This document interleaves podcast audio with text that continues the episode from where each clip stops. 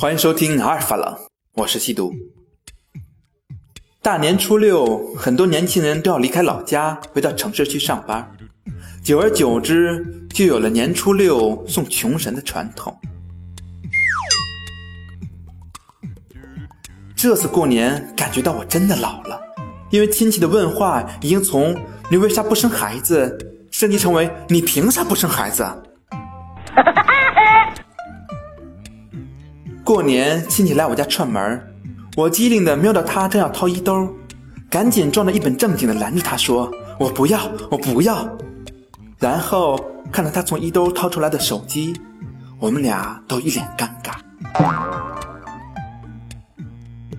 同学聚会上，成功的同学频繁提起官员的名字，满足的同学谈论子女留学升学。而其他的同学谈论世界的局势和台独和港独。曾经有一段时间特别宅，宅到什么程度了呢？有一天，餐厅送外卖的小哥对我说：“姑娘，你出去逛逛吧，每天给你来送饭，我老婆都不高兴了。”最近我不想起床，在被窝里玩手机，我妈问我。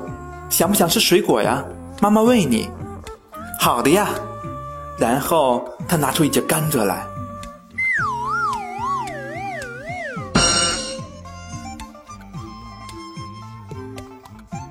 有人说走路玩手机容易出车祸，现在我都是跑着玩的呢。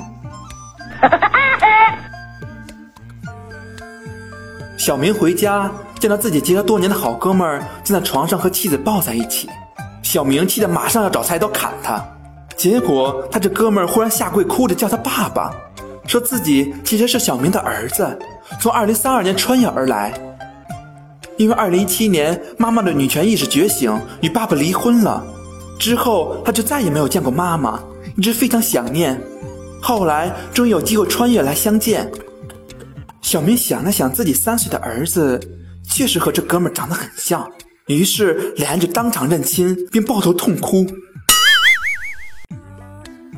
周星驰说道：“哎，江郎才尽是真的，不是开玩笑，但这是现实啊，就是要面对。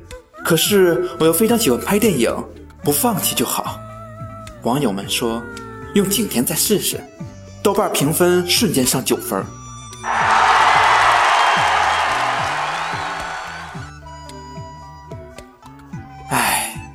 二零一七年最后悔的事儿就是有人说花一百块钱买张经验符给他，我当时居然没有同意。过年的时候跟小孩们玩耍，孩子太小，手上没有轻重。刚才在床上玩，拿个金属大玩具就往我头上砸。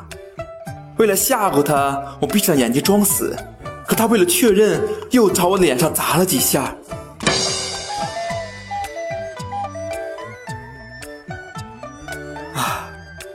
好吧，今天冷笑话就到这里，我他妈去医院看看脸。